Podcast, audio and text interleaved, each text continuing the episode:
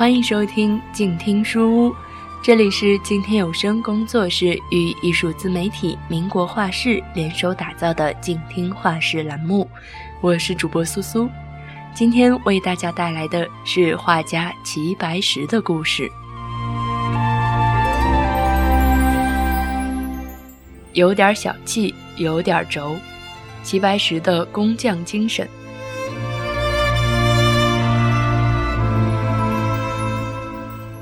齐白石的作品在中国近代市场上不但是领跑者，而且具有强大的抗跌性。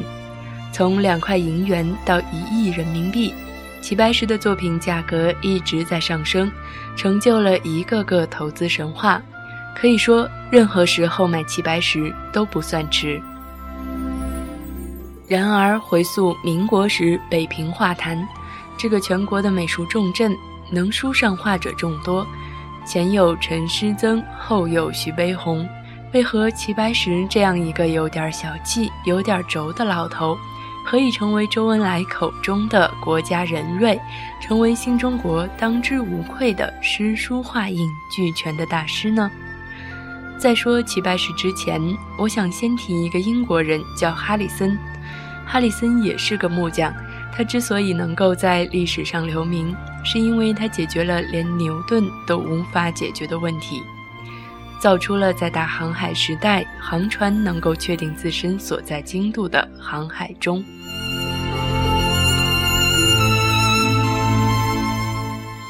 这个发明不但为人类的远距离航海扫平了障碍，更在一定程度上改变了世界的格局。然而，哈里森发明航海钟的行为不是为了所谓人类航海事业，而是英国政府设立的两万英镑奖金。这笔钱在当时的购买力相当于如今的一亿元人民币。哈里森在一七三零年打造出了第一代航海钟 H 一，并没有就此罢休，领钱完事。他共用了四十三年，将航海钟进行了四次升级。其中第三代航海钟 H 三经过了十几年的升级改造，而这些升级改造都是他自己主动提出来的。等他拿到奖金时，已经八十岁了。哈里森和齐白石看起来风马牛不相及，但同样具有创新型人格的他们有两个共同点：一是对财富的追逐，二是工匠精神。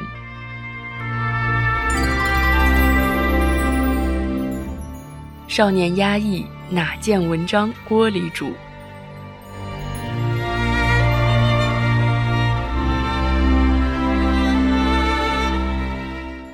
少年的贫穷是一笔财富，这句话不一定适合于所有案例，但对于齐白石来说，一点儿也不错。齐白石天资聪颖，不会走路就会认三百多个字。假若他生在一个稍微富裕点的家庭，这样的天赋会被加倍挖掘，然后顺理成章地走上科举之路，成为一个秀才或举人。然而，他生在一个吃不饱饭的家庭，给他精神性的发展需求造成了无尽的压抑。由于贫穷和需要劳力，他自学看书写字都不被家人所支持，并且被祖母训斥说：“哪见文章锅里煮。”这种压抑积累到一定程度，就转化成了喷薄而出的巨大动力，促成他对改变命运的渴望。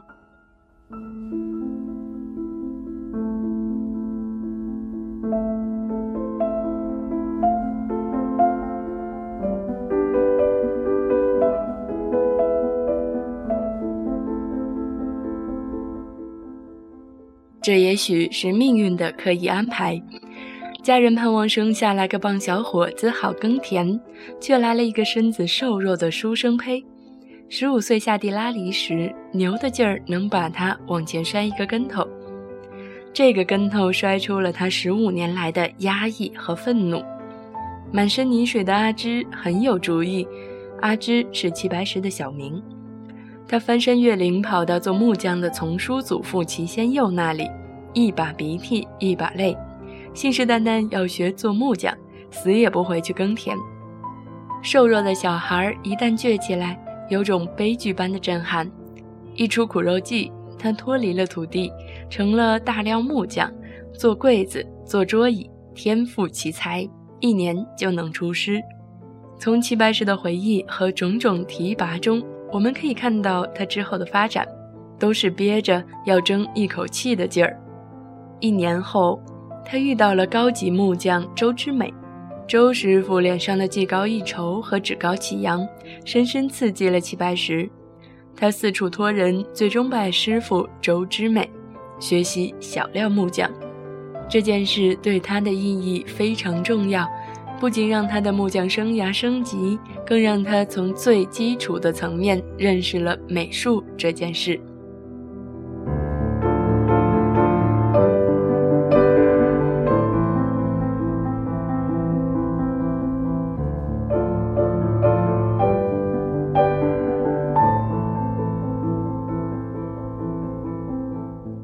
死磕自己。成就高超技艺。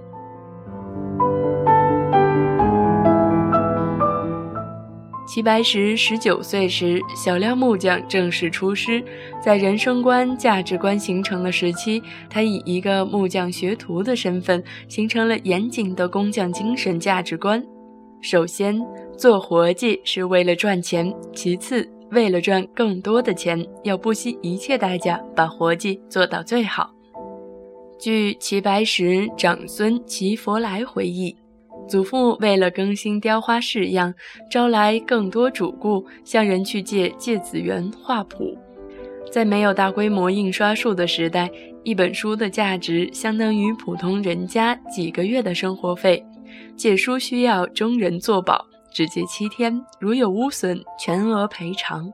齐白石千辛万苦借来这本书，以巨大的毅力，在做工之余的酷热夏夜，点起烟熏火燎的松油火，用竹纸和毛笔将这本画稿全部勾脱下来，装订成十六本小册子，日夜学习。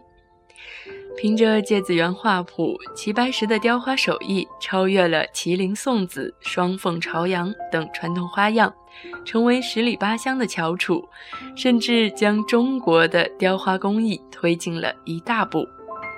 这样的刻苦是现代人难以想象的，于当时的齐白石也是不必要的，因为他已经是传统意义上很好的小料木匠，无需改进也可以吃饱饭。但正是这种对财富的追逐初衷和要做到最好的工匠精神价值观，驱使着他向前走。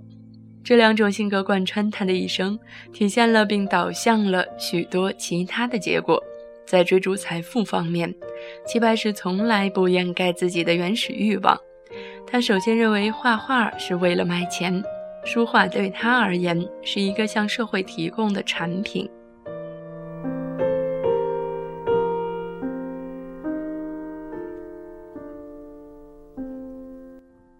有一幅画是很好的证明。齐白石画了一把锄头，一个箩筐，并且题诗：“铁栅三间屋，比如农气忙。燕田牛未歇，落日照东墙。”别人口中神圣的、充满灵性的艺术创造，在他的看来就是艺术生产，和种田没什么区别。只要你用了锄头劳动，就会有箩筐进行收获。这是一种农耕时代最朴素的勤劳致富的价值观。但齐白石对自己的产品标准要求很高，这是能够卖到更高价钱的筹码。对财富的追求促成文化学术上的创新，这在历史上并不少见。除了前面提到的哈里森，大科学家伽利略一生对知识的追求，其现实动机也是为了菲利普三世的奖金。如今一些艺术家表面上耻于谈论金钱，但内心却又算计着拍卖价格，面对流拍的作品，甚至翻脸不认，只为赝品。这点远不如齐白石君子爱财，坦坦荡荡，提供产品，保证质量。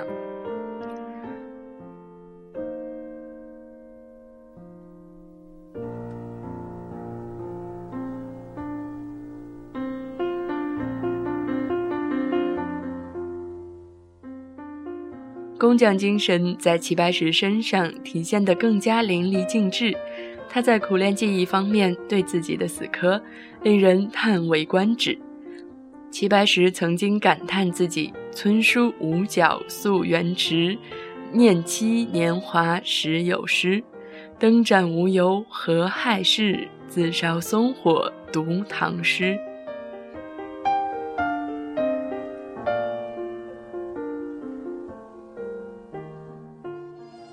这种用廉价燃料彻夜点灯苦学的日子，几乎伴随了齐白石全部的青年时期。他为了学画人像，步行到一百里外拜潇湘该先生为师，来回奔波学习；为了学习花鸟和作诗，四处低姿态求人，拜师当地名儒胡庆元和陈少藩。齐白石学习篆刻。用木章和石头加以练习，练过的废料一装就是一筐。齐白石的书画虽然以写意为主，但其中的技术高度却是很多写意画家难以达到的。例如长锋羊毫这种最难以掌握的毛笔，却是齐白石主要的作画工具。他对极软的羊毫的掌握可谓达到画境。绘出的线条外柔内刚，富有韵味，难以模仿。在齐白石的绘画题材中，诸如松针、柳枝、水波纹、紫藤等以大量线条为主的题材，都是难以仿造、赝品较少的。工匠生活形成的价值观，促使他对自己死磕，不仅提高了绘画的技艺，也使他的艺术具有唯物主义的写生标准。以及底层生活的审美情趣，正是这样的艺术风格，使他遇到了生命中的三个贵人：陈师曾、徐悲鸿和毛泽东。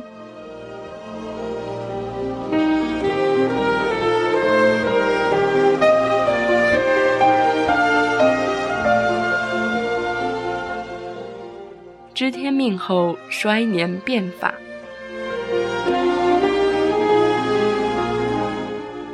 齐白石活了九十三岁，是绝对的长寿。长寿对于一个艺术家很重要，原因在于为他的艺术争取了更多的时间。齐白石并不像张大千一样，六七岁就由家姐教画花鸟。他十五岁的时候还在种地，奔三了才开始拜师正经学画。为了躲避战乱，五十七岁独闯北平，遇到了京派掌舵陈师曾后，后者鼓励他衰年变法，才大器晚成。在此之前，他的画虽然好，但远没有今天这么好。他未经系统学习的绘画，被北平画坛称为“野孤蝉”，在琉璃厂挂着。两块银元一张也卖不出去。陈师曾祖籍湖南，可以说是齐白石的半个老乡，还是著名的自由主义学者陈寅恪之兄。陈家祖风开明，有维新思想，家属中还设立算学和英文。陈师曾能够包容齐白石的野孤蝉，也是情理之中。他与齐白石有共同的艺术理解。陈师曾强调诗造画，齐白石强调写生，本质上是一回事儿。陈师曾尽学吴昌硕金石风格，远学徐渭陈淳大写意，并在风俗画中以吹鼓手、收破烂者、喇嘛、说书人等底层人物入画。齐白石在衰年变法中吸取了海派吴昌硕的风格，并以大量萝卜白菜、农具、老鼠等底层事物入画，将民间美学的大红大绿和文人情趣的水墨审美进行中和，形成雅俗共赏的红花墨叶派。可以说，两者间有割不断的千丝万缕的联系。红花墨叶派的成熟，标志着齐白石由画家成为大师。在大师滥用的年代，我仍然想强调大师的标准：技艺过关可以称为画师，拥有独特风格可以成为画家，到了开宗立派的程度，才能成为大师。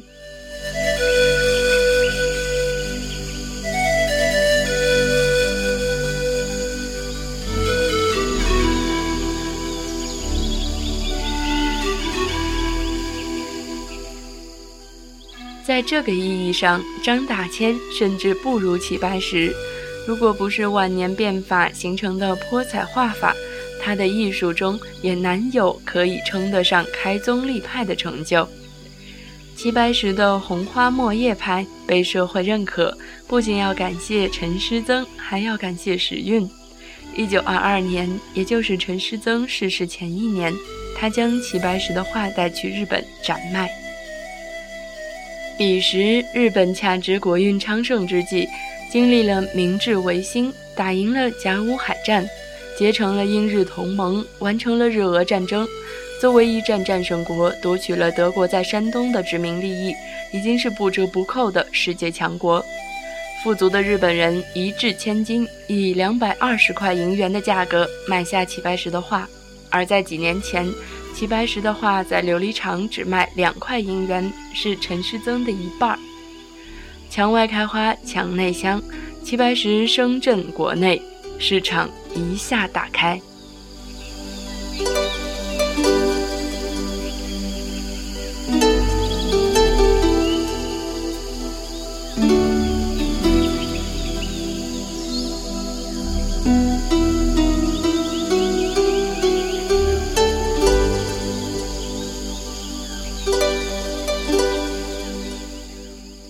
今天的节目就是这样。